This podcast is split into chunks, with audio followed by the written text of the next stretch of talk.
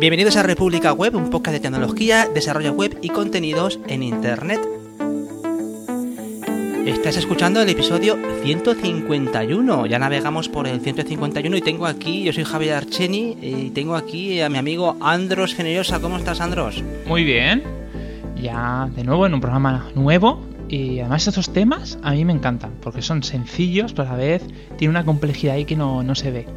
Sí, el tema de hoy te lo propuse, bueno, lo propuse en, nuestro grupito privado, lo propuse y enseguida me lo cogiste al vuelo. Ya, compro. que vamos a ver si nos sale un buen episodio, porque tenemos a, David Vaquero. ¿Cómo estás, David? Hola, ¿qué tal, chicos? ¿Cómo estáis?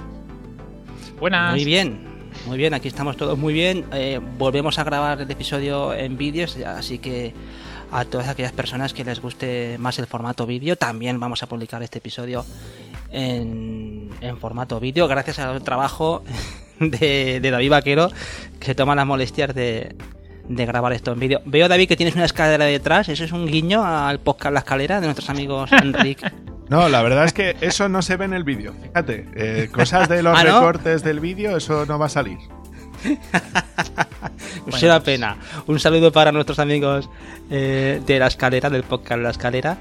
Y tenemos episodio especial, ¿no? Eh, especial en el sentido de que eh, solemos tocar temas muy abiertos y hoy hemos querido centrarnos en el mundo de los formularios. Eh, esto sale, esta inspiración me surge porque el otro día estaba, estaba maquetando una, una, una aplicación con el formulario, tenía que dar un formulario de entrada de datos que hacía tiempo que no hacía, por cierto, porque siempre últimamente me ha tocado más hacer cosas de contacto y cosas así sencillas que, una pura introducción de datos, teniendo en cuenta lo que es la aplicación, ¿no? los datos que tiene que tomar la aplicación. Y el caso es que yo pensaba, oye, esto de los formularios eh, tiene muchas, muchas puntas. ¿eh? Por una parte tenemos a los... en el ámbito de la programación tenemos que tener en cuenta que un desarrollador web tiene que primero tener un conocimiento eh, bastante, bastante sólido de lo que son los formularios, pero tiene que tener siempre en cuenta de que los formularios no tengan errores, de que, de que la, información que se introduce normalmente a la base de datos sea correcta, esté, esté, eh, esté en, perfecta, en perfecto estado para que no, no, no, no, se rompa la integridad de la base de datos, de que, de que todo funcione bien, vamos. Y por, por, otra parte también tenemos que tener en cuenta la seguridad de la, de la aplicación. Por, normalmente los, los, formularios son esa puerta de entrada por donde nos entran los microbios, donde nos entran las, las, las partes malignas de nuestra aplicación y tienes que tener un conocimiento bastante sólido de cómo evitar pues inyecciones de SQL y bueno, todo ese tipo de, pues, peticiones de estas de, otras eh, con otras sesiones. Eh, es, complicado. Lo cierto es que los formularios hay, hay, muchas personas involucradas en el mundo de los formularios pero también hay diseñadores gente de, de interacción de diseño que tiene que ser capaz de de que conseguir que los formularios sean amigables, de que sea algo agradable para el usuario. Y eso no es fácil, porque el usuario eh, tenemos que pensar que puede ser una persona que no está acostumbrada a utilizar la aplicación y si lo está, pues que sea una cosa que, que pueda hacer de manera ágil, no es que se divierta, no es que se ría delante del formulario, pero tiene que ser algo que por lo menos no sea confuso. Y también eh, pensemos que los formularios o las interacciones con los usuarios son muy importantes desde el punto de vista del marketing, de que las, aplicaciones conviertan, de que la gente compre en nuestras eh, páginas de, venta online. Eh, estos dos formularios da para mucho y por eso en este episodio eh, vamos a tratar sobre los formularios, lo que supone su diseño, su operativa y conseguir que, ya digo, que sea eh, para todo el mundo fácil trabajar y que sea el reto de crearlos y de mantenerlos lo más fácil posible para todos.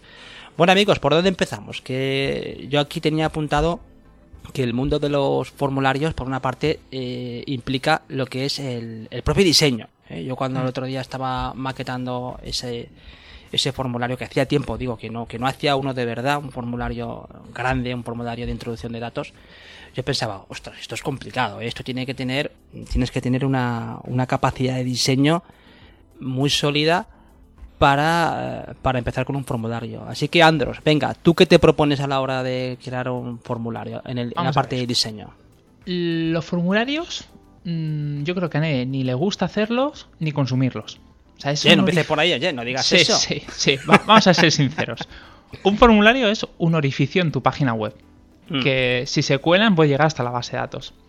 Es un sitio peligroso, aunque David me mueva la cabeza diciendo, no estoy de acuerdo. Es, es un sitio peligroso, es dinámico. Entonces, eh, es verdad que tenemos una parte, como tú has comentado, técnica, la cual pues tenemos que aprender ciertas estrategias, ¿no? Para evitar, no tenemos unos guantes que nos pongamos y ya eso sea totalmente aislado al resto de la sociedad. Y por otra tenemos que tenga un flujo, un diseño eh, que sea adecuado para que el usuario no se pierda. Mm, y esto ocurre dentro de nuestro estudio, cuando queremos diseñar un formulario, vemos que siempre nos dejamos algo por el camino, porque es muy complejo, mucho más de lo que aparenta. Al final un formulario tiene, yo creo que cuatro etapas. La de reposo es el formulario en crudo, tal cual tú te lo encuentras en la página web. Una segunda fase, que sería la de validación, donde tú tienes que indicar al usuario si un campo eh, no está correcto, si no está siguiendo un formato adecuado, si está dando una fecha errónea. Mm, después de eso tenemos un tercer estado, que es cuando el formulario se ha enviado correctamente y estás informando al usuario. Y uno último, que es cuando te ha ido mal. Cuando ha fallado algo, que no sabes lo que es, ¿no? Un 404, pero de, formularios.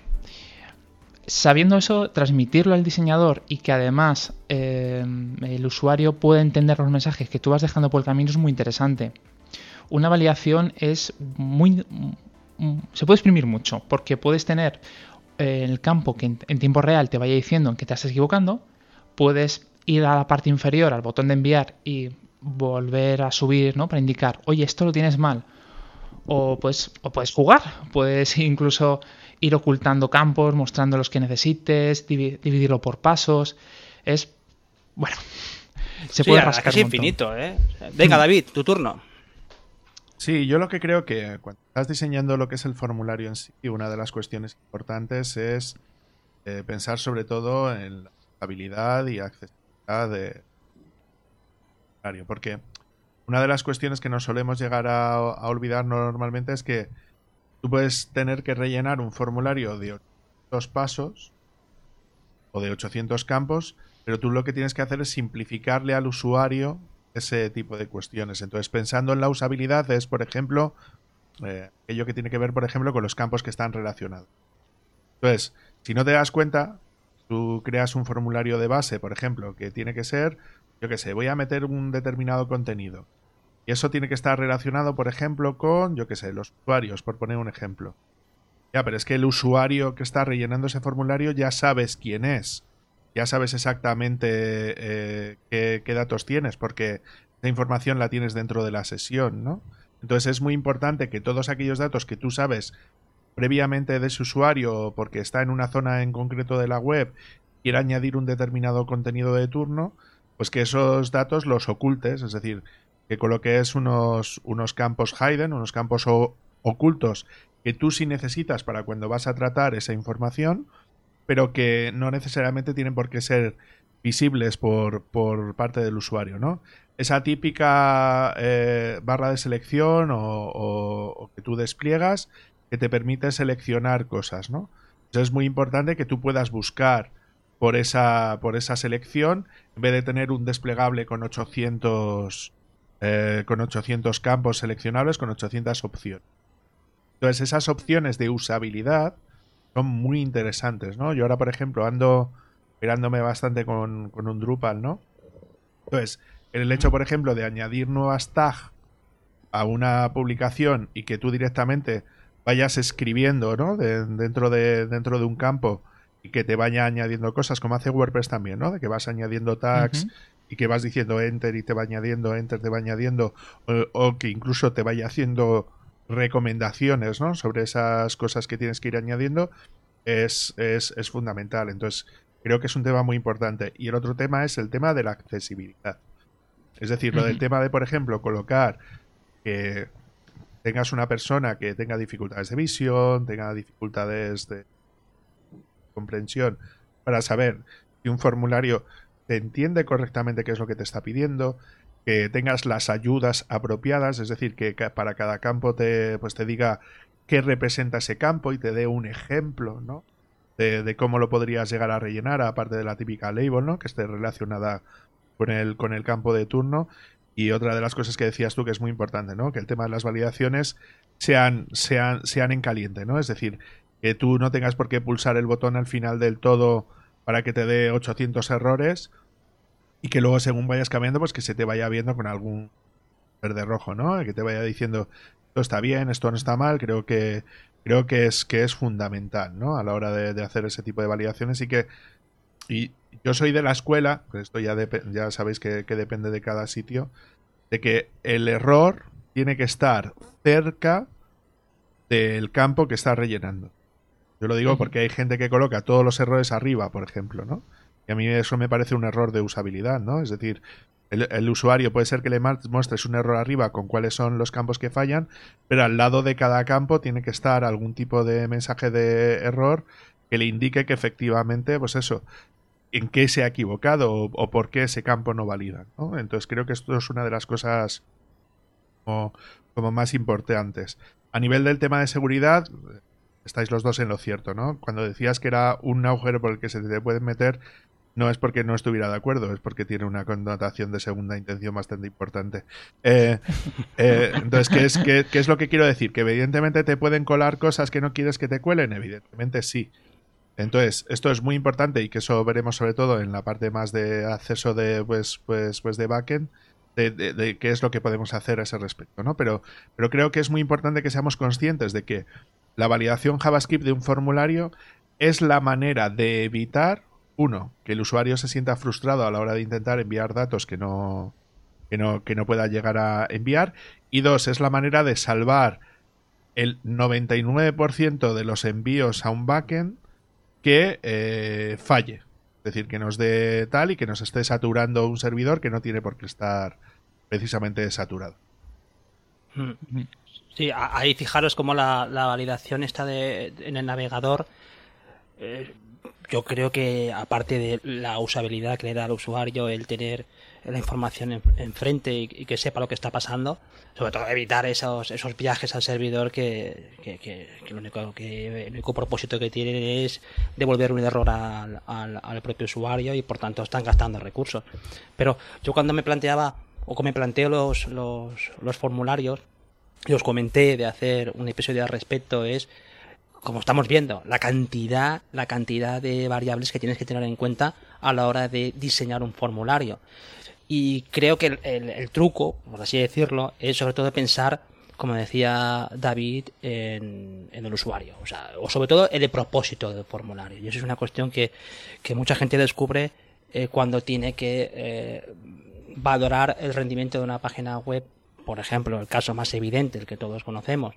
Oye, mira, es que hay muchos abandonos en, la conversión de la página del carrito de compra, ¿por qué? Y muchas veces responde a, formularios mal planteados, formularios mal diseñados o formularios que piden muchas cosas o, que son confusos. Y esa es la, lo que pasa cuando no se, no se pone en línea lo que es la experiencia del programador y diseñador con el propietario de la página web, porque muchas veces el propietario de la página web tiene eh, en su objetivo es, oye, yo quiero toda la información que le pueda eh, recopilar al usuario porque me vendrá bien para, es que mira, tengo, es que mi programa de gestión tengo que meter obligatoriamente un NIF, pídele el NIF, es que tengo que tener siempre un teléfono de contacto, pídele dos teléfonos, son cosas que que siempre tienes que tener en cuenta el equilibrio ese tan complicado a la hora de eh, tengo que llegar a, conseguir la información, pero también quiero vender, o quiero que el usuario se sienta cómodo con lo que está introduciendo.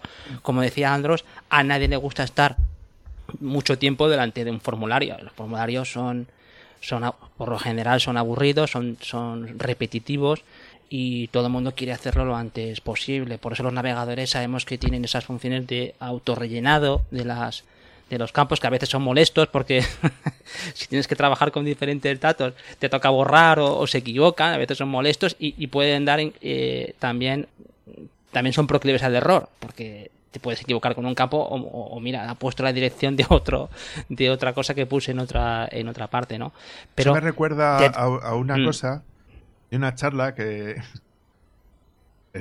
fue, fue graciosísima eh, es una charla que, que se dio eh, charla, rollo Ed, ¿no? algo así. Del responsable de la web creo que se llamaba Aceros de Hispania, ¿vale?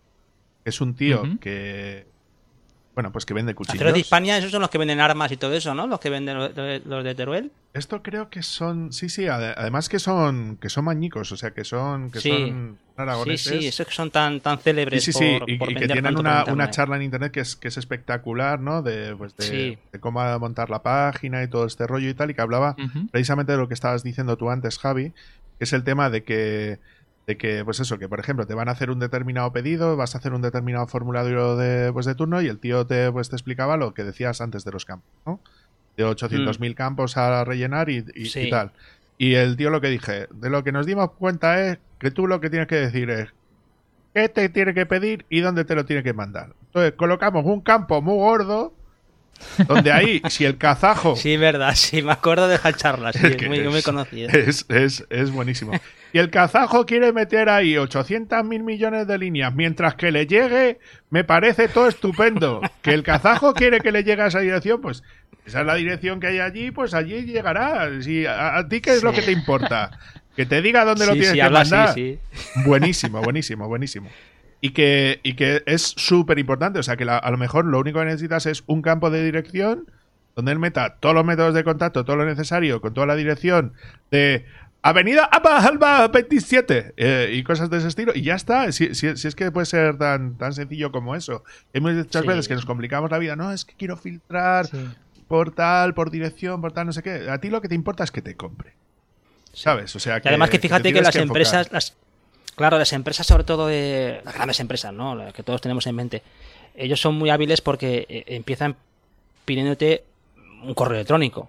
Pero es que a partir de ese correo electrónico es cuando empiezan a tirar del hilo y ya se encargarán ellos de paulatinamente conseguir más datos en función de un montón de variables, ¿no? Pero pero que, que yo creo que eh, el, objetivo siempre es poner al usuario y el propósito del usuario en el centro. Y a partir de ahí, decidir.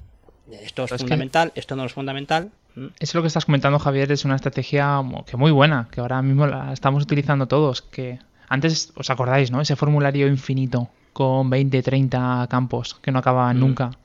Mm. Eh, claro, ahora ya no, ahora ya tú pides un campo mínimo, tal vez el correo o la contraseña, verificas y tal vez dentro de la página tú le vas sugiriendo que te rellene el resto de, lo- de los campos.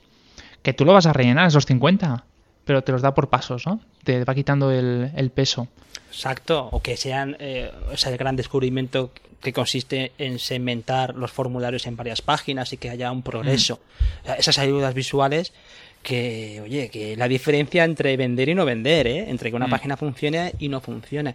Y luego apuntando también lo que comentaba David, que me parece fundamental, es cuando uno se plantea hacer un, un formulario realmente accesible, también tiene un gran reto, porque eh, en la parte de diseño siempre se intenta mm, entenderme, siempre se intenta como endulzar el formulario, ¿no? Como hay que hay una hay como una especie de de, bueno, que tienes la tentación de, de hacer algo diferente con el formulario, dar un toque especial de, diseño y te das cuenta de que tienes que ir al final a, los, a, los patrones habituales, que los, que los formularios, más allá de ciertas cosas de, validación, como comentabais, tampoco es bueno innovar demasiado, porque la gente se pierde enseguida. Y sobre todo para la parte de accesibilidad, ¿eh? que es lo que quería yo remarcar. eh, que, cuando tú quieres hacer un, un- formulario muy accesible, lo que estás consiguiendo como efecto colateral es hacer un formulario eh, cómodo de, de- de rellenar. Y muy Es- simple. Es, es lo que yo veo y es lo que se comentó también en aquel episodio de accesibilidad que hicimos. Oye, tú cuando haces una web accesible,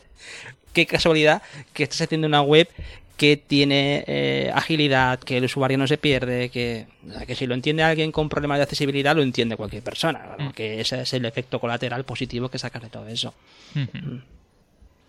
Y fijaros que también no, no, me, no me quiero ir de este apartado sin, sin destacarlo, que, que, hay empresas que viven mucho de, de- de solucionar la parte esa del formulario al, diseñador o al propio cliente o al propio propietario de la web, ¿no? Esas, hay, hay, hay plugins de WordPress sin ir más lejos que han hecho fortuna con eh, cómo integrar un formulario en, un- en- el propio WordPress y hacer ese tipo de interacciones de, campos eh, relacionados, de, de cómo hacer un formulario que tenga pues eh, visualmente sea más atractivo, ¿no? Que, que siempre es complicado, ¿eh? Sobre todo por la parte esa de validación y, casos especiales en los que termina el usuario por, por encontrarse, ¿no? Pues si, mira, si has comprado este producto, pues que se salga esto, que si que oculte eh, eh, la dirección de envío, si ya cliente, cosas así, ¿no? Cosas que, que, por otra parte, qué gran trabajo hizo los señores de Amazon cuando hicieron el one click este de te guardan los datos y con un clic te olvidas de formularios, no tienes que meter ninguna información y a comprar, ¿no? O sea que mm. yo creo que eso fue el yo creo que en Amazon yo creo que fue el gran despegue no con el one click este de, el botón one click que, que, ah, que eso, se fue el descubrimiento del, de internet no en su momento. No, no solamente eso sino que lo hicieron botón. O sea que podías comprar un botón a Amazon para llevártelo para casa para que simplemente pulsando el botón te comprara lo que tú quisieras. Es, verdad, nivel de hardware es un aparato. Sí sí sí Sí, aunque creo, creo, creo, creo que al final creo que había una patente de, Apple, ¿eh? O, es, o al revés, no me acuerdo. Hay una patente de eso. Y creo que. O es al revés. Creo que la patente la tiene Amazon. Y también los que le integran en su página web le pagan un royalty a Amazon también. Con lo que. O sea, que es todo queda en casa, ¿no? O sea, una cosa. Pues hacen negocio de un botón. De un botón. es increíble. De la patente. Sí, claro, claro. Hablamos del tema del diseño, pero luego que ya hemos tocado, y eso me parece que hay que destacarlo también mucho, es a la hora de programar el formulario. Porque por una parte tenemos todo lo que es la parte de, de, interacción con el usuario, que ya es complicada de por sí.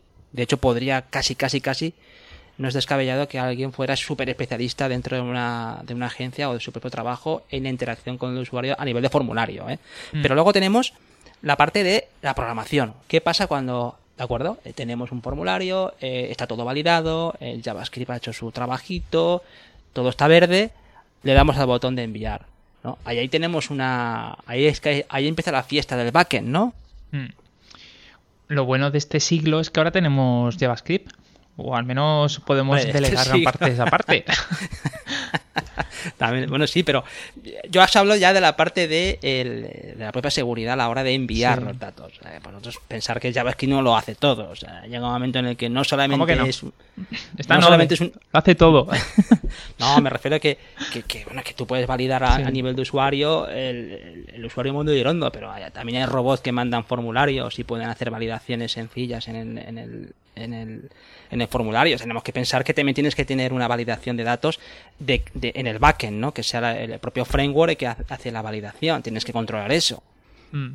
O tú mandas un formulario ya con la validación de JavaScript. Yo y, te lo, tragas. Yo digo, imprímelo en papel, me lo envías a esta dirección y ya, ya, ya lo meto yo en la base de datos. Mm. No, a ver, a, ver eh, sí, sí. a mí me gusta mucho una estrategia que, que bueno, lo, escuché en una charla y, es justamente lo que tú estás diciendo. Era un tío dentro de la empresa que se dedicaba a validar toda la información que llegaba a la base de datos. O sea, ni, ni generaba points, ni solucionaba problemas, no. Se dedicaba a hacer como ese puente. Y, y él lo que hace es, o lo que hacía, aunque además yo me lo copié, es parsear todo lo que le llega a la base de datos. Es, eh, tú esperas que te llegue un, un número y te llega un texto. Vale, pues lo conviertes en un número.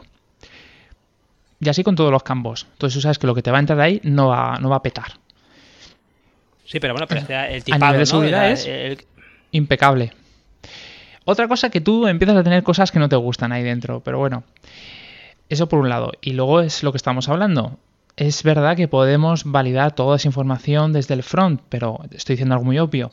Todo eso tú luego lo tienes que revisar dentro del backend. Y es ahí donde está la complejidad, ¿no? Lo que me está llegando es de mi propia página web, es de un usuario que no es un robot. Es así, esta es la información que espero, estupendo. Me la llevo, ¿no? Tengo que informar o tengo que actuar en consecuencia. De ahí que hoy en día es prácticamente mm, obligatorio poner un captcha, mm, a no ser que, te dé igual. Y esa, era una también una, de las cuestiones que tenemos mm. los robotitos, tenemos el spam y a veces pues los mensajes están con los datos correctos pero eh, no son de usuarios reales. Mm. y, por, eso decía que incluso fíjate que la, propia eh, cuando tú trabajas con a nivel de formulario también tienes que tener unos límites de cara a que la a que tu aplicación funcione bien sí, sí pero, pero, antes de que te vayas a los límites quiero quiero apuntar un, un par de detalles vale uno es a nivel de seguridad eh, introducir un concepto que a mí me parece clave que es la sanitización de los campos. Es decir, tú has mencionado como muy bien, ¿no? De que a ti te pasan un determinado dato, que puede ser una string y que, y que tú lo conviertes a un determinado número. Pero eso a mí me puede causar errores de seguridad imprecisos, voy a decir. Si tú mm. esperas un número y no te pasan un número, que se joda. Haberlo enviado como número. Dos, a ti te pueden enviar un, determinada, una determinada cadena de, de, caracteres, pero ¿cómo sabes que esa cadena de caracteres no incluye algún tipo de control ¿no? O algún tipo de mm. script que tengas que meter o cosas de, ese estilo. ¿Os acordáis de lo que estuvimos hablando con, con Goiblas la semana pasada? Que él, mm. por defecto, eliminaba cualquier tipo de etiqueta que no pudiera llegar a ser. Entonces, el tener algún tipo de mecanismo de sanitización de código, sobre todo código HTML, CSS, JavaScript, todo el código que te puedan llegar a colocar es fundamental.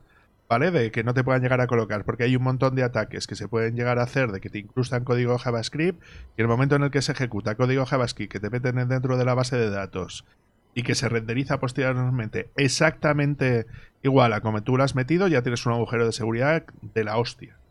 ¿Vale? Entonces luego ya puedes tener algún tipo de mecanismo de si te dejas acceder o no, tal, dependiendo de qué cosa, ¿no? Luego, por el otro lado, la mayor parte de los elementos que tienen que ver con frameworks de uso. Vamos a hablar, por ejemplo, voy a poner el ejemplo de Spring, ¿no? Eh, Spring Boot siempre se basan en algún tipo de, lo que se denomina una capa de persistencia. PHP antes era el ADB, ahora Laravel tiene Doctrine, es decir, algún tipo de ORM que se encarga de hacer ese tipo de cosas. Entonces es súper importante que cuando tú eh, eh, defines las entidades, los modelos, como lo quieras llamar, definas también las, eh, las constraints, ¿no? Es decir, todas aquellas validaciones extra que tú quieras hacer dentro del sistema de la base de datos para que automáticamente, antes de guardar una consulta en la base de datos, tú vas a validar esos, esos campos conforme a los criterios que tú le has puesto. Y esto es súper importante. Porque muchas veces, eh, cuando tú estás haciendo un API REST, por poner un ejemplo de esa parte backend, tú puedes decirle que en la función que va a manejar esa request, automáticamente valide ese, ese objeto conforme a las reglas que tú le has puesto. Y esto me parece espectacularmente bueno porque te quita chorrocientos mil millones de problemas Luego, evidentemente, tienes que hacer las sanitizaciones o las validaciones de, pues, pues de campos que, que, tú tengas que hacer, ¿no? Y luego, a nivel de seguridad, habéis hablado del tema de CAPTCHA, pero creo que no sería justo no incluir todos aquellos tokens que a ti te pueden llegar a generar y que normalmente siempre te suelen dar acceso, como por ejemplo cuando quieres acceder sea a los mapas de Google o cualquier otro API de acceso, a ti lo que te generan es una especie como de API token, ¿no? A ti lo que te permite es que con ese token está asociado a tu cuenta y a tu proyecto. Entonces, todas las peticiones que tú estás haciendo las vas a lanzar con ese token de. Sí, pero perdona que me interrumpa. Ahí estamos hablando de una, medida de seguridad que tú te le puedes saltar si utilizas alguna herramienta de E2E, e, o sea, algo, un robot que gestione el navegador. Sí, pero si tú no tienes un token habilitado para entrar, ¿cómo vas a hacer el E2E? Es decir, si tú el token se te genera para ti, tendrían que mm. tener acceso a ese token. ¿Es a lo que me refiero? Entonces, entre el, proceso este de API token que lo utiliza, utiliza Amazon, lo, lo utiliza DigitalOcean, lo utiliza Google, lo utilizan todas las grandes ese sistema.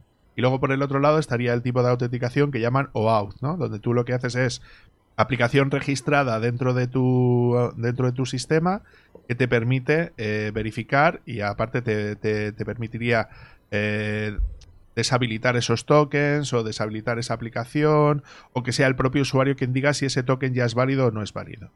Eh, entonces creo que son temas que son muy importantes que tienen que ver con temas de seguridad y que no me gustaría que, nos fuésemos sin, explicarlos y ya os dejo. Justamente ese tema de out merece un podcast, ¿eh? aparte. Sí, no, pero a, que a raíz de todo lo que comenta eh, David, también no es menos cierto que los propios, y es una, un gran avance para, para eliminar trabajo, como los propios frameworks han incorporado eso, ¿no? Han incorporado todo ese tipo de herramientas que por lo menos te ponen en la pista de, oye, pues mira, ya tengo eh, esta herramienta adicional, ¿no? Para utilizarla, pues con el tema del token, ¿no? Pues un tema para evitar pues que te corrompan la sesión, que te aprovechen de la sesión, cosas así que, que tendrías que tener en cuenta tú de manera individual, una especie de checklist, hago esto, hago lo otro, hago lo otro, pero la parte de validación estamos de acuerdo que el, tema de los frameworks lo han, lo han hecho, vamos, lo han hecho súper fácil. Y, no solo eso, Javi, sino que mm. no es viable a día de hoy colocar un backend que no funcione bajo HTTPS. Esa parte, claro. O sea, que, es la única manera de garantizar que tú lo que lanzas, de hecho, últimamente, por ejemplo, desde las aplicaciones móviles, esto Andros lo sabe perfectamente. Prácticamente te ponen todas las pegas del mundo siempre que quieres acceder a un servicio que no va por HTTP. ¿Vale? O sea que es súper importante que seamos conscientes de que tú, tu backend tiene que ir por HTTPS sí o sí, ya no solamente por temas de SEO, mm. Eh, que por el tema de SEO, si vas por HTTPS, pues como te da más puntos, ¿no? Y subirías más arriba dentro de los rankings, ¿no? Pero, pero creo que es súper importante. Sí, sí, perdona, Javi, que cortado. No, no, que comentaba Andros. ¿Qué decías, Andros? No, nada, decir dos, dos detallitos. Primero, lo que ha comentado David del tema del, de HTTPS, que claro, le han aumentado el SEO, pero para forzar, para meter a todos los desarrolladores a, dar esa capa de seguridad que, bueno, era gratis. Iba a decir que es gratis. Actualmente sí lo puedes hacer gratis, pero en su momento era bastante barato, ¿no? De, conseguir. Y luego el tema que también estás comentando tú, Javier, de, de utilizar un framework que es el, típico argumento que te dicen, tienes que empezar utilizando un framework o tienes que hacerte tú la página web a pelo. Mm, bueno, mm. los temas de seguridad ya están testeados, están funcionando. Te quitas toda esa tapa, esas cosas engorrosas. Que más yo os conté aquí la anécdota, que montando eh, mi propio framework tuve que tirar de documentación para entender cómo funcionaban algunas cosas. Y es un trabajo, un esfuerzo que es poco competitivo todas esas medidas de seguridad eh, son, son enormes y es un junior o una persona que está empezando es, imposible que los abarque. Claro, tienes que tener un conocimiento de, un montón de capas para y sobre todo implantarlas y que además sean sobre todo por bueno pues yo, lo que veo que, que cuando tú tienes un, framework a tu disposición empiezas a ver la documentación y te vas dando cuenta de lo bien pensado que está sobre todo por la, la multitud de casos que han tenido que ir incorporando para mm. que a veces pensamos, eh, oye, cuando hablábamos de la validación de datos, no tienen por qué ser, vamos a suponer que a veces no son, son datos correctos, pero pueden ser un, campo muy largo, o tú quieres que ese campo tenga un, un, patrón determinado, que eso es muy importante. Por cierto, patrón que también se puede hacer desde el punto de vista del propio navegador con controles nativos de HTML, que hay un, hay un atributo de, de, patrón que tú puedes mm. utilizar una expresión regular para, para filtrar esos datos, con lo que tenemos un montón de herramientas. O sea, el mundo formulario, bien visto, es que da para muchísimo, porque todas las herramientas que tenemos a nuestra disposición, desde controles nativos hasta validación por JavaScript, la propia validación de backend, o sea, que tenemos ahí un arsenal de, de, de, de herramientas que hay, que hay que tenerlas muy, muy presentes y haberlas testeado y haberlas probado porque, vamos, que, yo creo que muchas veces la, lo que pasa con todo esto es que eh, lo que ocurre es que las prisas o, mira, ya lo implementaré más, más adelante, esos son agujeros que tenemos ahí de seguridad, que lo que tú decías, Sandro, que lo que te soluciona el, el, framework muchas veces es por lo menos poner el muro más alto. Hmm. Igualmente hay una herramienta, mm. perdón que interrumpa mm. Javier, es que si no lo digo reviento, que no sé cómo aún no funciona bien en el pleno 2020 en pandemia. Y es el maldito campo de, fecha. ¿Cómo puede ser que aún no sea un estándar? Que cada uno te lo dé como mm. le salga las narices, que Safari mm. pete y que a veces no funcione en versiones móviles. Pero, pero mm. vamos a ver, si desde el MS2 tenemos campos de fecha. Y además que fíjate que las fechas, eh, en función del propósito que tenga la fecha, eh, oye, pues igual no te interesa los minutos segundos, pero es que hay veces que sí, que te interesan minutos segundos, microsegundos, y hay veces que solamente te interesa el día, por, lo que sea, ¿no? no sé vosotros, pero a mí me toca tirar de plugin constantemente. A ver, esto, el tema de fechas... Vamos a hablar de las fechas, ¿vale? Eh, vamos, vamos a abrir este melón, aunque sea solamente dos minutos. Punto número uno. Las fechas no tienen todos los países no tienen 12 meses, no todos los años empiezan en el mismo año, no todas las fechas son iguales. Punto número uno. ¿Sabéis que, por ejemplo, en los países árabes no miden los meses, sino que miden las lunas. Detalle No me número jodas. uno. Detalle número dos. ¿Sabéis que el año nuevo chino no empieza el día 1 de enero? ¿Vale? Tema número tres. Los gregorianos hicieron mucho daño a este mundo, ¿vale? El calendario gregoriano es una de las cosas que hay que ir aboliendo y que todo el mundo trabajemos en un UTC o en algo similar para que así nos, nos quitemos ese tipo de cosas. Detalle mínimo. Conocéis la herramienta esta que se llama Doodle, ¿no? Que es para hacer, para Sí. coordinar reuniones, entonces es como un enlace que la gente tal. Vale. Tema importante, me meto. Eh, Esto ha pasado esta misma semana, ¿vale? Alguien me manda un doodle, yo entro al, al doodle como tal y me dice que me piden una reunión entre las 3 y las 5 AM. Y yo me quedo como... "Dona, ¿what? O sea, ¿qué me estás contando? Y era que estaba seleccionada la hora de América Chicago, ¿vale? O sea, para, para, para que me entendáis, ¿vale? Entonces, ¿qué es lo que intento decir? A ver, el tema de fechas es una de las cosas más complicadas que hay, no solamente por el tema de que, que evidentemente no solamente existe el calendario gregoriano, sino que hay muchos otros tipos de, de calendarios presentes. No solamente es el tema de los usos horarios, que es súper importante a la hora de poder saber, sobre todo si vas a quedar a una determinada hora, que se tenga eso también en cuenta de en qué franja horaria eh, vives, ¿no? Y eh, otra de las cuestiones que son más importantes es que evidentemente en este punto clave es donde se nota donde, donde, donde Safari falla de manera eh, escandalosa por la poca inversión en el desarrollo que se le pone eh, por parte de Apple, ¿no? Y, claro, tú, tú lo tienes que sufrir mogollón. Tú principalmente haces formularios que tienen que ser bien vistos, ¿no? Entonces ahí es donde se ve la potencia del tema del uso de los componentes que, que es lo que decías antes, ¿no? Porque un componente que tiene todo eso en cuenta, el navegador, en qué tal, en qué versión, que te lo ponga fácil, pero es que ya desde tiempos inmemoriales utilizábamos todos el JCalendar famoso de jQuery, o sea que, que no es un problema que, que- que venga precisamente de ahora o un problema que, que no hayamos resuelto nunca. Y siempre hemos tenido que utilizar algún tipo de polyfill o algo así, ¿no? Algún tipo de plan B, vamos a decir, para aquellos navegadores antiguos como los de Apple. Que no soportan cosas modernas, como otros navegadores sí lo soportan, ¿verdad, Apple, cariño? ¿Eh? Mucho LiDAR, mucha hostia, pero luego los formularios, una puta mierda. Gracias, eh, Tim Cook. Eh, te lo agradezco mucho. Y además, que, enemigos. y además que fijaros que, que y la diferencia que hay, que yo lo comentaba antes, a la hora de mostrar los controles, que cuando tú ves un formulario en un dispositivo, en un Android, pues es completamente distinto a verlo en un dispositivo de Apple. Son esos tipos de cosas que dices, "Ostras, tienes que tenerlas en cuenta, de cómo se va a ver eso luego en ciertos dispositivos. Que son que el tema de los formularios, insistimos, eh, que, que si se sufren porque hay que sufrirlos, eh, que no es que sea, oye, es que me pasa a mí solamente, sino que le pasa a muchísima gente. Y ya, eh, fijaros cómo hay servicios que pues intentan simplificar esto. Yo muchas veces en el podcast hemos hablado de, yo mismamente en mi página web, pues opté por poner, porque lo probé, me gustó, y hay una capa gratuita bastante generosa que es Typeform, una empresa de Barcelona que, oye, que ha, de- que, ha demostrado que los formularios también pueden ser hasta casi divertidos. Y que pueden tener diferentes rutas y que en función de una respuesta puedes mostrar otra. eh.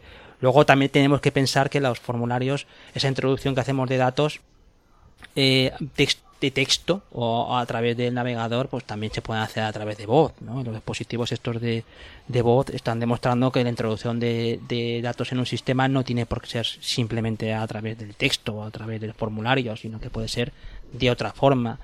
Y que hay servicios que, oye, que, que se utilizan, sobre todo en la parte esta, que también me gustaría también destacarlo, que cuando tú haces una página de estas en- estáticas, muchas veces tienes que solucionar la parte del formulario. Ostras, me hace falta un formulario, ¿cómo lo, cómo lo, cómo lo introduzco en la página web? Pues hay servicios, eh, yo, yo he nombrado Typeform, pero hay servicios que se han especializado en eso, ¿no? En cómo integrar un formulario dentro de tu HTML y que ellos se encargan de la parte del backend, ¿no? Y por tanto ellos también Queremos pensar que ellos también te solucionan la parte de cómo la integridad y la eh, validación de los datos en, eh, en el back, ¿no? Y ahí hay servicios que algunos pues son más conocidos que otros, pero incluso Netlify, que yo tenía que apuntado, también nos sacó hace no mucho Netlify Forms, que, que, es eso, ¿no? La forma de integrar un formulario de contacto en un, en un sitio eh, estático, ¿no? No solamente en un, en un CMS, como puede ser un WordPress o, o cualquier otro. O sea que, que, que, es un mundillo que tira, que, que hay mucho que cortar ahí, ¿eh?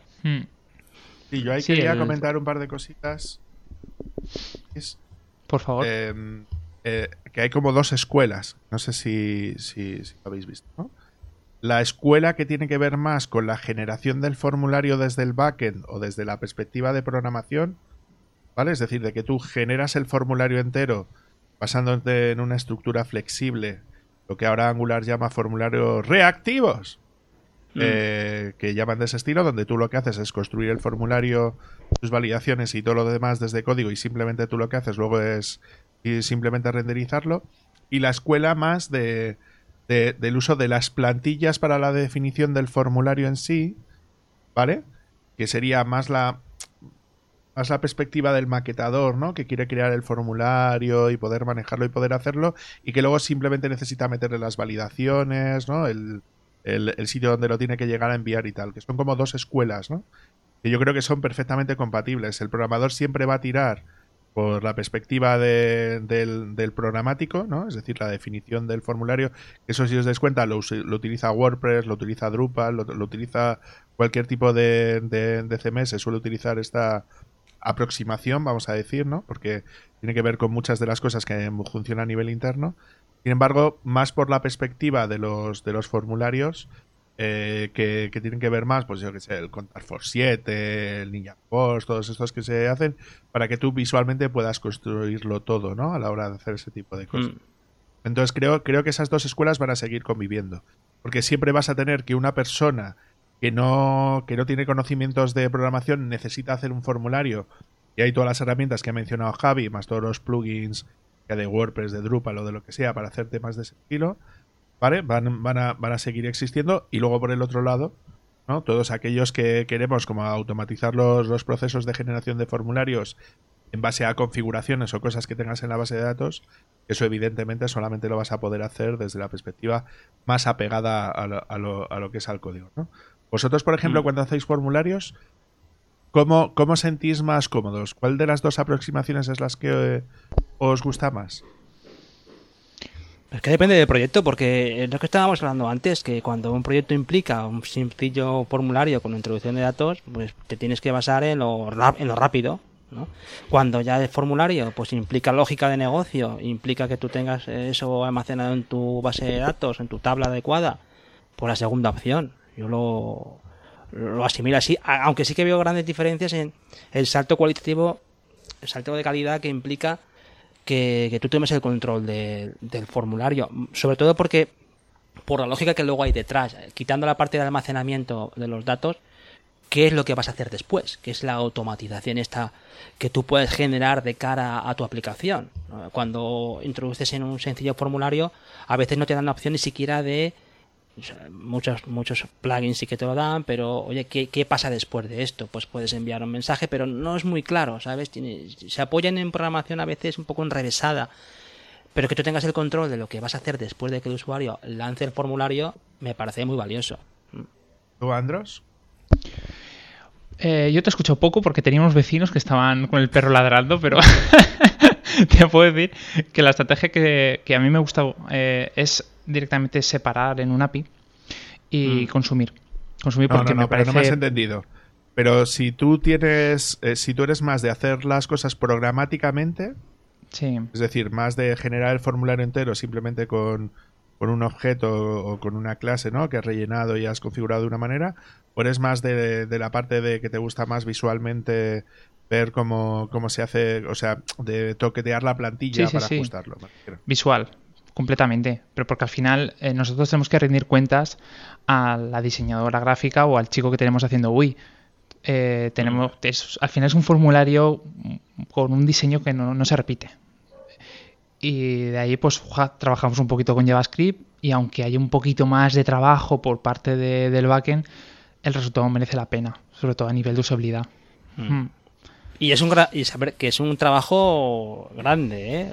estamos hablando de trabajo que, que nadie considere que, que, se puede así orillar porque es un trabajo que tiene, implica bastante, bastantes pasos y tienes que tener muy controlado, ¿eh? Es, lo hmm. que... De alguna forma también es lo que me movió a proponeros el episodio, ¿eh? Oye, mira, vamos a poner encima de mesa el tema de los formularios porque... Hmm.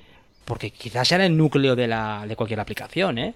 Que, involucre usuarios. Eh, esto necesita mucho ponerle mucha materia gris detrás, que no es simplemente poner cuatro campos y, enviar. Hmm. Bueno amigos, yo creo que con esto, ya como último apunte, sí que sí que podríamos destacar que, bueno, toda esta revolución del frontend también ha, incidido en, la presentación y en el dinamismo de los formularios. ¿eh? O sea, yo creo que las nuevas librerías de front lo que también consiguen es eso, consiguen cosas que antes eran visualmente complicadas o lo que comentabais antes, te, apoyas en librerías de jQuery o cosas así que dices, o sea, eso ahora hay gente haciendo cosas espectaculares para que los formularios sean, sean, sean atractivos realmente. Aunque yo, mi opinión siempre es la misma, ¿eh? los formularios cuanto más sencillitos vayan al grano y que sean muy intuitivos y tampoco mm. hagan muchos experimentos con ellos. Mm. Bueno, a nivel de resumen, yo quiero comentar de que un formulario tiene que tener un mínimo. A partir de ahí tú ya puedes innovar. Por ejemplo, el tema de mm. accesibilidad, ¿no? que lo tenemos también en el mm. guion. Mm. Em, tú tienes que ser capaz de poder navegar por los campos a través del teclado del móvil, ¿no? Con los campitos de ir saltando. Tienes que ser capaz de jugar con tabulación del todo el teclado. Em, no puedes ofuscar la información. Tiene que haber ejemplos claros, como comentaba David, un placeholder o lo que sea, un ejemplo. Eh, cuando mm. tienes todo eso, funciona bien y el usuario entiende cómo debe funcionar ese formulario, lo cual no viene mal pedir ayuda externa, amigos, conocidos, ponerlo delante de ordenadores, mm. preguntarles ¿no? dónde pueden llegar, qué van a hacer con ese formulario y qué esperan de él. Si todo eso se cumple, tú a partir de ahí ya puedes mm, gestionarlo como te, como te dé la gana el diseño. Y luego está el tema de seguridad, que cuanto más eh, elaborada esté la herramienta de backend, pues mm, más, más tiempo tendrás de dedicar al front. Exacto. David, ¿algún apunte final y ya pasamos al siguiente bloque? Sí, yo ahí lo que diría es que si tenéis la posibilidad de poder juguetear con componentes visuales que ya tengan en cuenta todos estos detalles, eh, vais a ganar un montón. Yo, por ejemplo, fijaos que la gente se mete mucho con los componentes de, de, pues de Angular, ¿no? Que son súper complicados, que tal, que no sé qué, no sé cuántos. Sin embargo, el esfuerzo que hacen en hacer que cada uno de esos campos sea lo más accesible posible, eh, que se puedan rellenar, que tengan homogeneidad a la hora de poder visualizarse en cualquier sitio y tal, es increíble. Claro, lo que tienes que hacer hasta llegar a esa conclusión y hacer lo que ellos hacen, eh, es lo que decíamos aquí, es súper complicado. Entonces, que haya algo que ya te ofrezca ese nivel de personalización, muchas veces es un poquito más limitado, ¿no? Precisamente por ese problema. Pero que más o menos te haga que la web sea lo más accesible posible y tal, son cosas que tienes que valorar a la hora de hacer ese, tipo de tema. Y yo no mm. quería irme de, este, de, este apartado sin, sin explicar lo, lo, del tema de, de, las pruebas de automatización de formularios, que creo que es algo muy importante y que no, y que no hemos mencionado, y que creo que son muy importantes, ¿no? Es decir, que muchas veces probamos todos los formularios que hacemos nosotros a mano y que creo que haciendo un esfuerzo muy similar al que haríamos eh, cuando estamos probando un formulario, el hacer pruebas automatizadas, creo que, nos ayudaría bastante a que, a que, pues eso, ya ir haciendo esas pruebas sobre esos formularios y, y que se pueda automatizar y luego ya olvidarte de saber si has tocado algo pues que no se vaya todo, todo a tomar por culo porque no te has dado cuenta que has cambiado la parte crítica. Sí, que la parte de hacer una cosa manual siempre está proclive a dejarte algún detalle. ¿Y qué, herramienta, en qué herramienta estás pensando? Eh, claro, es que dependiendo del framework que tú utilices, eh, se puede llegar a utilizar un montón, pero bueno, te podría decir a grosso modo que la mayor parte de los, de los software que se hacen para pruebas en tu end siempre están basados mm. en alguna parte o en algún punto en, el WebDriver de Selenium. ¿Vale? que es un. es el que se encarga de lanzar como peticiones como si fuera un usuario normal y corriente eh, que abre un navegador y a partir de ahí empieza a moverse y a hacer historias y es el que te deja comprobar eso, relléname este campo, pulsame este botón, ahora espérame de no sé qué, y ahora mira a ver qué es lo que, qué es lo que estés probando, ¿vale? O sea, en ese caso, cualquier framework que tenga que ver con testing eh, de la parte de end-to-end, ¿no? O de pruebas de aceptación que se suelen denominar, eh, suele tener alguna base de este estilo y normalmente siempre suele ser de framework que es increíblemente bueno. Lo único que sí, daros alguna recomendación de que siempre utilicéis algo que sea como un meta framework que, que utilice de base, porque lo que es eh, Selenium en sí, lo que es WebDriver es como muy confuso. Eh, pero si utilizáis algún framework más de alto nivel, que la verdad es que es bastante más sencillo. Te voy a hacer una recomendación. Eh, Cypress. Cypress, sí. No tengo nada más que añadir. Venga. Cypress, ahí queda apuntado eso también. Muy bien, amigos, pues yo creo que con esto ya tenemos para. Si no para saltar al radar, poco nos queda, ¿no? Porque tenemos aquí apuntadas algunas cositas, pero lo vamos a dejar para otro episodio. Ya... Salta a radar. Lo que pasa es que sí que es cierto que tiene aquí nuestro amigo Andros hizo una encuesta en el grupo de malditos ah, webmasters y ah, creo interesante que dé los datos. Venga, eh, Andros, cuéntanos pues cosas si se me escucha bien porque tengo un montón de, ruido de fondo. Yo te escucho, te escucho, relativamente decente. Vale, es que se me ha acabado la cuenta gratuita de, de Crisps y entonces se escucha en mi entorno. Bueno, la encuesta dice lo siguiente. ¿Qué sistema de versionado usas a nivel laboral? En Malditos Webmaster hemos soltado esta pregunta y nos han respondido 47 personas. En quinto lugar, con un 0%, Muy bien. AWS Code Commit, la plataforma que integra los servicios de AWS de Amazon para el resto de sus servicios. Mm, en cuarto lugar, con un 10% tenemos otros. otros.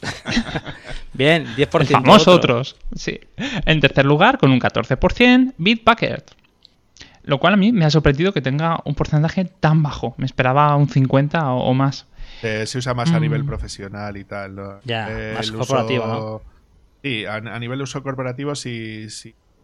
Atalasia, o sea, si usas Jira o utilizas Confluence dentro de tu empresa, estás como más enfocado a que se podría llegar a usar Bitbucket, ¿no? Pero yo a nivel de funcionalidades creo que está bastantes pasos. Segundo lugar. En segundo lugar tenemos con un 40% GitLab. Y que yo, no sé vosotros, pero a mí me encanta esa plataforma, eh, funciona mm. realmente bien. Y además, con el ser software que tú puedes instalarte en tu propio servidor, eh, le da una profundidad. Sí, aparte que llevamos a la GitLab y tiene, vamos, mm. tiene un catálogo de, es impresionante, es una cosa mm. de locos. Es que solamente con la capa gratuita que, te ofrece por defecto si te lo instalas tú en tus máquinas, ¿eh? Me refiero. Si te lo instalas tú en tus máquinas y haces que los runners, que ejecutores de tareas de Yield para el CI, CD y todo esto, se vaya a un clúster de, pues de, pues de Kubernetes para ejecutar todas esas tareas, fliparíais, la de, fliparíais la de cosas que se pueden hacer. ¿eh? No te hace falta eso. Con la capa gratuito que viene con GitLab.com, tú puedes lanzar scripts en, tus servidores. Sí, pero, lo, pero, lo que ha pasado hace menos de un mes es que lo han restringido a, 500 minutos mensuales. Ah, pero, eh, pero, se ejecuta en el servidor.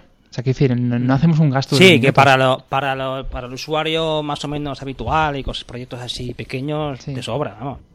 Sí, y el primer que yo lo veo desde la perspectiva profesional, ¿eh? Me refiero. Ya, ya, Es decir, que yo lo veo desde la perspectiva. Tú eres una empresa que necesitas hacer uso de una gestión de código y hacer un hmm. proceso de integración de integración continua y de despliegue continuo eh, yo creo que. Se queda corto. Ya, es que ese es otro nivel. ¿Sabes? Es que estamos hablando de otro rollo. Es ah. decir, si tú, por ejemplo, Andros, tienes que hacer el desarrollo y las pruebas de todo ese tipo de cosas y no lo haces de, manera manual, ¿sabes? Con esos 500 minutos para poder probar tus aplicaciones no, no te va a llegar para nada. Vas a necesitar. Eh, Con eso ni despliego en un mes. O sea, que decir, eh, al final eso te lo comes solamente montando el Docker, ya se te va a la mitad de los minutos. Claro. ¿Vale? Y en primer, lugar, no es nada sorpresa. redoble de tambores, salen los elefantes, sale el circo, con un 48%. Gil Hub. Era de esperar. Sí, creo que lo esperábamos todos. Pero a nivel laboral, eh, yo creo que eso también es interesante eh, que recalquemos en ello. O sea, que hay personas que lo están utilizando para sus clientes privados. Lo cual era mm, de pago hace muy poquito. Sí. Yo, yo a mí sí. me ha sorprendido mucho que no hay tanta diferencia entre GitLab y GitHub, ¿eh? Es decir, Hmm. que hay Es que tenemos gente- una. Es que en el grupo ese también. Es lo que yo pienso, que en el grupo, pues. Pues claro, al ser mucho profesional, así. no sé, independiente o, o- o con proyectos pequeños, pues tira hacia eso, ¿sabes? Mm. De todas, mo- de todas formas, el apunte que también te hicieron. Ahora la pregunta es: ¿qué sistema de versionado? En el fondo, el sistema, todo el mundo, casi todo el mundo utiliza Git. Lo que pasa Hmm. que la- iba más la, la pregunta en, en- en torno a, a- a qué entorno de trabajo utilizas para gestionar eso, ¿no? Los repositorios y los despliegues y todo esto. Sí, pero bueno, hablando luego, eh, de- después de, de plantearse la pregunta, salió pues Sí, salió, sí. era Git casi todo lo que se utilizaba y lo que se mantenía en otros sistemas de versionado eran Eso es. deprecate. Estupendo, pues ahí queda eso. Ahí tenemos aquí Javi GitLab muy cerquita, por lo menos en, con los 47 votos obtenidos en, en la encuesta del señor Andros. Y ya nos vamos a radar, ¿no? Sí, yo creo que sí. Pues venga, va Andros, tú arranca con el, con el radar. se me acaba la voz. Venga, Bueno. ay, se te acaba el Chris ese ya, ¿no? Se te acaba ya el... Por eso, ya no tengo nada que decir.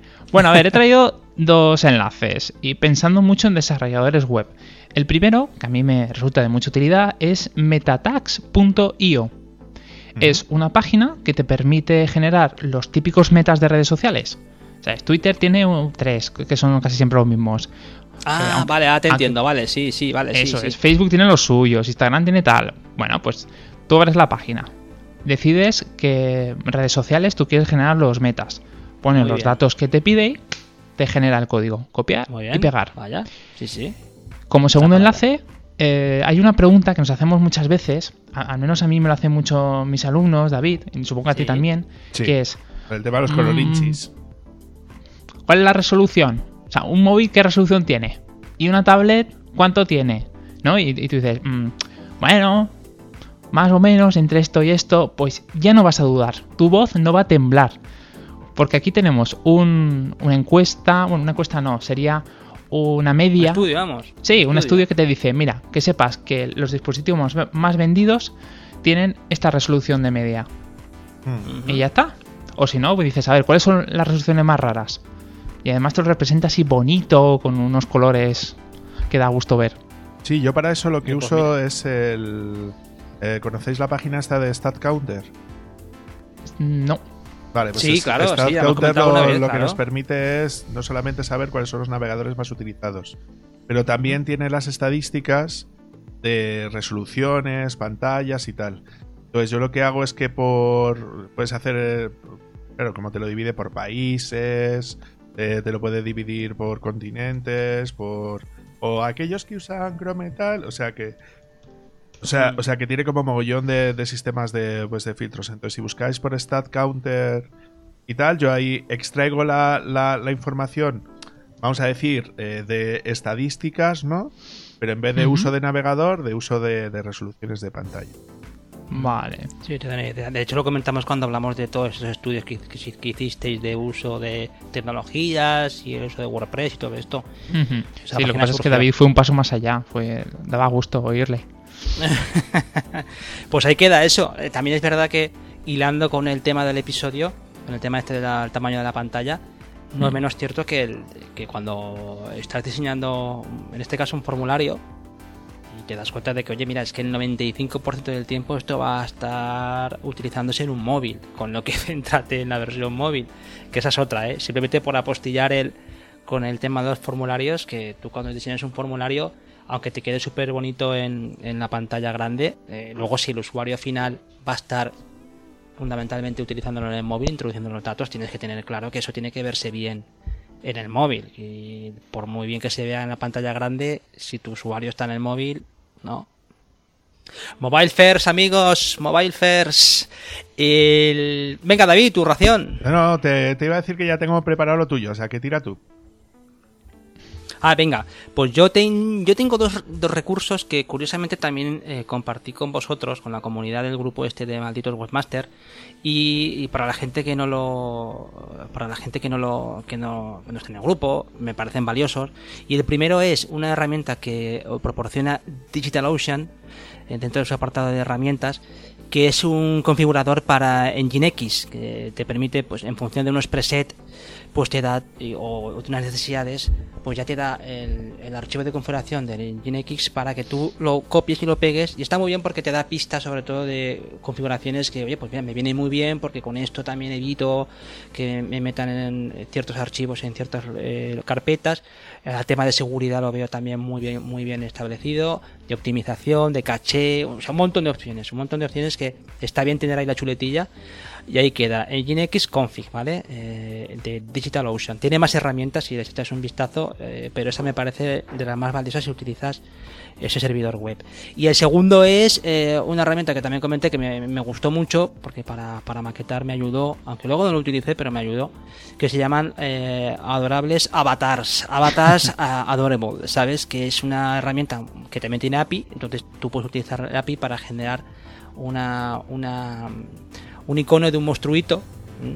Eh, no es lo más bonito del mundo, pero es divertido. y me parece que el, que me parece que para hacer maquetaciones así particulares o para proyectos personales queda, queda chulo y es muy sencillo de integrar en tu proyecto.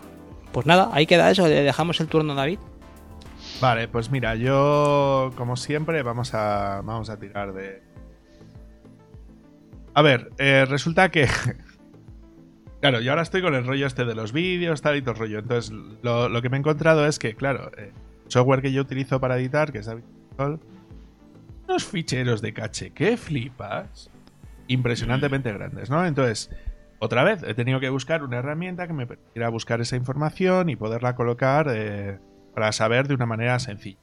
Entonces, bueno, pues me, me, he encontrado con una herramienta que está para Linux, que se llama uh -huh. QDIRStat, que lo que me permite hacer es que yo le selecciono cuál es la carpeta que quiero mirar, me permita poder buscar, ¿no? Cuál es el contenido.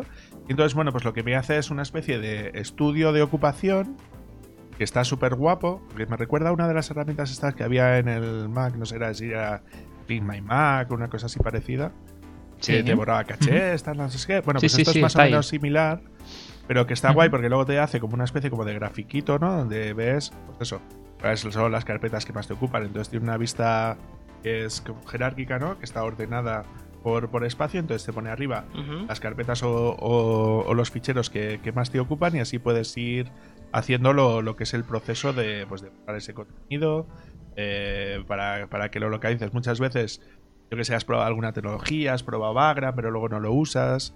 Entonces, bueno, pues está bien saber dónde sí, están que te va almacenando ahí ves de manera gráfica el contenido de las carpetas. Eso es. ¿no? El tamaño. Y... Eso es. Y luego por el otro lado, eh, me he encontrado con un servicio que la verdad es que está pues bastante potente, la verdad. Eh, que se llama Backplace. Si lo conocéis. No, No, la primera vez que lo escucho. Vale, No. pues Backplace es un servicio para hacer almacenamiento en la nube. Entonces, bueno, pues está bastante bien porque lo que te permite hacer es poder guardar datos dentro de la nube. Yo tenía el problema, no, no, no sé si lo recordáis, de que de que resulta que tenía que guardar toda la información de, del servidor, ¿no? Entonces, bueno, uh -huh. pues está guay porque lo que te permite es, bueno, pues empezar a hacer eh, guardar datos e informaciones con lo que tú necesitas, ¿no? Eh, pero claro, tienes el problema uh -huh. de si peta el servidor, ¿qué hago, no? Eh, claro. ¿Dónde guardo esa información? Entonces, bueno, pues me he encontrado con este servicio, que la verdad es que tiene bastante buena pinta, y que lo que te permite es, pues eso, que tú puedas guardar datos eh, con informaciones, ¿vale? Y que ellos te cobran, la verdad es que un precio, pues, pues súper razonable. Eh, en, entonces, vosotros no lo veis, pero yo estoy compartiendo con, con, con, la pantalla. Entonces tienen una especie como de calculado, ¿no? Donde le tienes una serie de, de campos, ¿no? Entonces tú le puedes uh -huh. meter, por ejemplo, yo le he metido, pues voy a hacer un upload inicial de un tera, ¿no? Eh, que un tera es mogollón de, de, de información. Y luego, mensualmente, pues eso, cuánta información quieres subir, cuánta información vas a borrar y cuánta información vas a descargar desde ese sitio, ¿no? Y bueno, pues el, el, el paso 3 del formulario, otra vez un formulario muy sencillito, eh, lo, lo, único que te pone es, pues eso, cuál es la... Eh, no, no, pues durante cuánto tiempo quieres, quieres meter, ¿no? Entonces yo le he metido, uh -huh. bueno, pues eso, un, un tera de almacenamiento, que cada mes voy a subir 100 gigas, cada mes voy a borrar 5 gigas y que voy a descargar unos 10 gigas aproximadamente de información durante 12 meses. Vale. ¿Cuánto creéis que me van a cobrar al año. Eh, al año, dices. Sí. Gratis, es gratis. No, no, no, Ah, gratis no. Gratis no. ciento- Estamos hablando de un euros. tera. Estamos hablando de, de- Uy, ¿por qué no? Vale, Sí, 98 25 euros. euros. Bueno, perdón, dólares con 25. ¿Cómo? Nada. Lo que oyes. ¿98? 98 dólares con 25. Ah, bueno, es verdad, los centavos, pero. sí, joder. Sí, sí. Es mucho más son barato que soluciones S3. que, la verdad es que el tema sí, de el, el coste almacenamiento- total para, para, para los 12 años. Digo, para los 12 meses, 12 meses. perdona. Ah, vale, vale. Para los 12 meses. Es una solución que he visto que es súper barata. Y entonces, bueno, pues lo que he creado es un post en el blog eh, de, cómo hacer la conexión con- desde, desde terminal, desde consola, para crear un script de cron que lo que te permita hacer es eh, que todos los días o que tú le digas, ¿no? Eh, crear un script que te haga lo que es el, lo que es el backup completo. ¿Cómo irá de bien? Que yo lo que he hecho ha sido subir, no sé si eran unos 66 gigas, una de espacio, y ha tardado como unos 15 minutos en subir. Ostras. Y lo bueno del asunto es que cada vez que lo subes, te hace como una especie de snapshot que llaman ellos. Entonces es como, como, como una información y luego esta snapshot te la puedes bajar cuando quieras. O sea, si esto luego tuviera una integración como un rollo en- como había en el Mac, ¿no? Que tienes la, que tienes la Time Machine, ¿no? De decir, oye, ¿cómo estaba el rep tal? Y que puedas ir navegando, ya, ya sería la hostia. Pero bueno, yo lo que he hecho ha sido crear un script de cron en el servidor de Linux para que todas las noches a las 12 de la noche ha- hace backup, que eso sí, claro, cuando tienes que enviar solamente los cambios nuevos, solamente tarda dos o tres minutos porque tiene que recorrer todo el disco para saber qué es lo que tienes y, subir lo que cambie, ¿vale? Pero vamos, a mí me ha parecido espectacular por precio y por nivel de integración, porque con un Sí. simple script puedes actualizarlo todo. Mm.